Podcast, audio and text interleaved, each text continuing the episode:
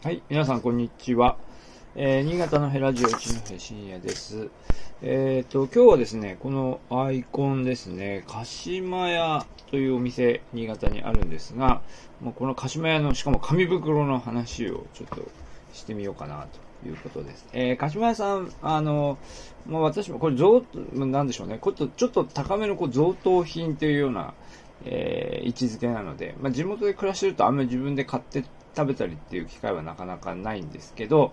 えーまあ、どういうお店かっていうと、魚の、まあ、海産物の加工品のお店、で、それをこう、ちょっとこう、高級な贈答品のような形にしているお店っていうイメージでしょうかね。えー有名なのは酒茶漬け、えーですけど、まあ、その他にもいろいろこう、あの、瓶詰めになったいろんな、あの、海産物の加工品みたいなのが、えー売られているということなんですが、まあ、今日はそれの、その、まあ、その話もあるんですけど、紙袋の話をちょっと見つけたので、ちょっとお話ししてみようと思います。えー、でですね、これはあの、この前回お話しした、えっと、渋谷、えー、渋谷力太郎さんですね。渋谷力太郎さんのことをちょっと、えー調べようと思って、まあ、取り寄せた本ですね。これ、食の文学館というですね、えーまあ、かつて出されていた、まあ、雑誌なんだけど、まあ、ムムックっぽいですよね。まあ、雑誌なんだけど、結構分厚くて、いろんな、こう、著名人のエッセイが入っているようなものなんですが、これの第6号、平成元年に出た、えーもので、特集として、えー新潟特集ですね、越後寺文学と味覚の旅というふうに書いていて、まあ、新潟のことと、あと新潟の食べ物のことが、まあ、主に取り扱われているもので、まあ、少し、あの、パラパラとめくってみると、まあ、30年以上前ですよね。30年前に、えー書かれたエッセイなんだけれども、いろいろ今に通じるというか、今もう一回掘り掘り繰り返してみるともうみんな忘れているけれども、えーあ、こんなことあったんだとかですね、えーというのがいろいろ出てくるので、また折々紹介したいと思っています。で、今日のテーマはですね、この鹿島屋さんのことは、三戸部博子さんという方が書かれていて、まあ、この方のちょっとことも少し調べてみようかなと思ってますが、えっ、と、山形の方なんですね。庄内日報論説委員とこの当時の、えー肩書きでもなってまして、えーで、一方でフリーライターという、こうまあ、庄内日報という、この、まあ、酒田ですかね。酒田の、えーまあ、地方紙というか、まあ、いわゆる地域紙と言われる、あの、庄内地方の新聞だと思います。この新庄内日報を中心に、えーフリーランスで活躍されている、いる方、いた方、今、今、最近のこう消息まだちょっと調べてないんですけど、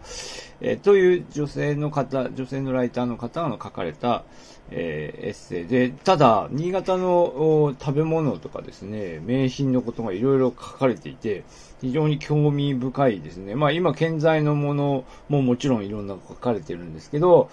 多分このお店とか、もうなくなってるんじゃないかなっていうようなものも出てきていて、なかなかここ、この辺もですね、細かく見ていくと面白いんじゃないかなと、えいうことです。で、その中で、まあもちろん逆、今、健在の方ですね。ね健在な方の 話として、え鹿島屋さんのことが、まあ書かれています。えーで、鹿島屋はですね、えーまあ、ここに、ここが書かれた経緯で、あ、そうなんだと思ったんです。鹿島長作さんという方が、まあ、今のこの酒茶漬けを、えー作ったと。作った作った。まあ、前からあったのかもしれないですけど、安定的にこう供給するようになったんだと思うんですが、その鹿島長作さんという当時4代目の社長さんだった、現役だったんだと思いますね。平成元年の時には。で、この長作さんのことが書かれています。で、今、この鹿島、長作さん、長作って言って思い出すのは、あの、お鹿島屋の本店に行くと2階がですね、茶屋長作っていう風に名前になっていて、まあそこでなんだろうな、いろいろちょっとしたものを食べられるような、えー、食堂っていうか、まあ茶屋って書いてるので、あの、まあというようなお店になっていて、えーさっき見たら今コロナ対策で、春ぐらいからちょっと今営業してないというふうに書いてましたけど、お店あるんですね。長長作なんだったかな長作丼みたいな名前の、あの、ちょっとしたこう、ね、丼みたいなのも、丼だったかな？またそういう食べ物もあったりして、調作って誰だろうなってあんまり深く追求していなかったんですけど、えー、4代目の、えー、この当時現役だった社長さんのお名前だそうです。で、この調作さんのことが書かれていて、調作さん、この調作さんはですね、えー、まあ、この、鹿島屋さんに生まれて、で、で、若い時はですね、築地に修行に行ってですね、で、え、築地で、まあ、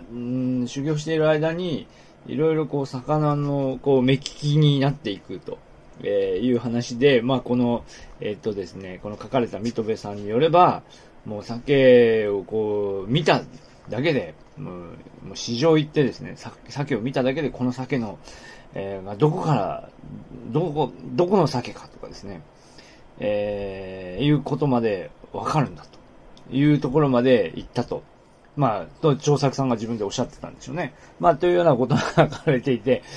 すごいな、ということなんですが、まあ、で、その後、えっ、ー、と、この本では、昭和32年ですね。昭和32年に新潟に戻ってらっしゃって、まあ、家業を継がれたということだと思います。で、そこから、この、えー、鮭のですね、えー、を、まあ、一緒に良質な鮭を、この目利きですからね、目利きの力を活かして、良質な鮭を調達して、そして、えー、まあ、鹿島屋の商品として開発していこうと。えー、いうことで、いろいろこう、あの、方々をこう、回っていらっしゃると。で、まあ、おそらくこの時期と、その北洋漁業が縮小していく時期っていうのはおそらく重なるんだと思うんですが、まあ、最初はあの、北海道の大武町ってですね、どう、どう、なんだろう、門別の近くですかね。えー、だいぶ北の方に大武町って、えー、なんと、オス、えっ、ー、と、オスに武士、オス武士の武と書いて、大武という場所があるんですが、まあ、そこで、えー、鮭、秋鮭をですね、入手することに、えー、成功するんだけど、まあ、多分それは、その、たくさんこう、ですね、あの、今日、あの、調達してくるのはすごい難しかったんだと思いますね。でも最初そこ、そこの、えー、鮭で、えー、今、あの、なんだ、看板商品になっている鮭茶漬けですね。えー、を、あの、作るんだと思いますが、その後さらに、さらに、えっ、ー、と、アラスカに、まあ、海外に、要するに、調達に行って、で、アラスカのキングサーモンを輸入したと。えー、いう話になって、えっ、と、ここの本の中ではですね、えー、っと、なんだったっけな。要するに自分たちの拠点もそこにこう作って、そして、えー、あ、そうですね、そうですね。えー、鮭の時期には基地を置くことにしたみたいなことが書いてある。まあ今もそのようにされてるかどうかはわかりませんけど、まあそこまでして、要するにその安定的に鮭の、えー、まあ多分通年での供給に、えー、こぎつけて、そして、それをこうずっと年間にわたってこう売るようになって、今の看板商品に育ってきたと。まあ、こういうストーリーが書かれています。ごめんなさい。でもこれね、平成元年の段階での話なので、今、ね、えー、2021年の今、鹿島屋さんの鮭がどうなってるか、そこはちょっと今、すいません、確認しないで喋ってましたけど、まあそういうストーリーなんですけど、この話じゃなくて、実はこれ、今、今、タイトルに入れたのは、袋の話ですね。この袋の話、実は、と、時々こう、新潟の人と会話しているとよく出てきて、あの、やっぱり鹿島屋の袋ってのはなんか、なんでしょうね。なんかデパートの、どっかのデパートの、あの、ご贈答品の袋とか紙包みみたいな話と似ていて、あの、要するにその、普通、普段、普段使いの袋みたいな あの、ものとして、えー、地元の人たちに、えー、愛されていると。うちのおばあちゃんは、あの、普段からこの鹿島屋の袋をあの愛用しているみたいな話をよく聞くわけですが、それはたまたまそうなったんだというふうに思ってたんですけど、いや、どうもそうではないというストーリーが、えー、この中で書かれていました。で、どういうことかというと、この酒の、酒茶漬けに限らないんですけど、鹿島屋の商品はこう瓶詰めになってるんですよね。で、瓶詰めの商品はやっぱり当然重たいので、あの、粗悪な袋に入れると破け、破けちゃうと。えー、いうことで、えっ、と、まあ、あの、お客さんから、なんでしょう、ちょっと苦情があったと、えいう話なんだそうですよ。で、で、そこで、まあ、鹿島屋さんとしても、鹿島屋ってこう、多分書いてた袋なんだと思うんだけど、まあ、すぐ破れちゃうような袋を使ってたんだけど、いや、あの、この袋に、鹿島屋って書いた袋に、もう、こう、みんな持って新幹線に乗って帰っていくというところまで行ったのであれば、むしろその袋はもっと、あのですね、丈夫な、えー、結構高いものを使って、で、それをみんな持ってですね、その袋で、えー、まあ、新幹線に乗って東京に帰ってもらうみたいな。まあ、そういう風にした方がいいんじゃないかということになり、で、えー、今の二色釣りの、えー、この紺と白のですね、高級な、えー、袋を作るようになったというような、え、お話なんだそうです。で、ここに、ここに書かれている鹿島屋という、え、文字ですね。ここの字はですね、地元で、え、新潟で有名な書家の江川宗畜さんという方がいますが、い、い、いたわけですが、この江川宗畜さんという人に書いてもらって、この江川宗畜さんも知らなかったし、そういう人に書いてもらったっていうことも知りませんでしたけど、まあ、そういうこう、ちゃんとしたものに、人に書いてもらった、えー、ちょっと立派な袋というのを、やっぱ作って、で、それはその新潟あから帰っていく人の、まあ、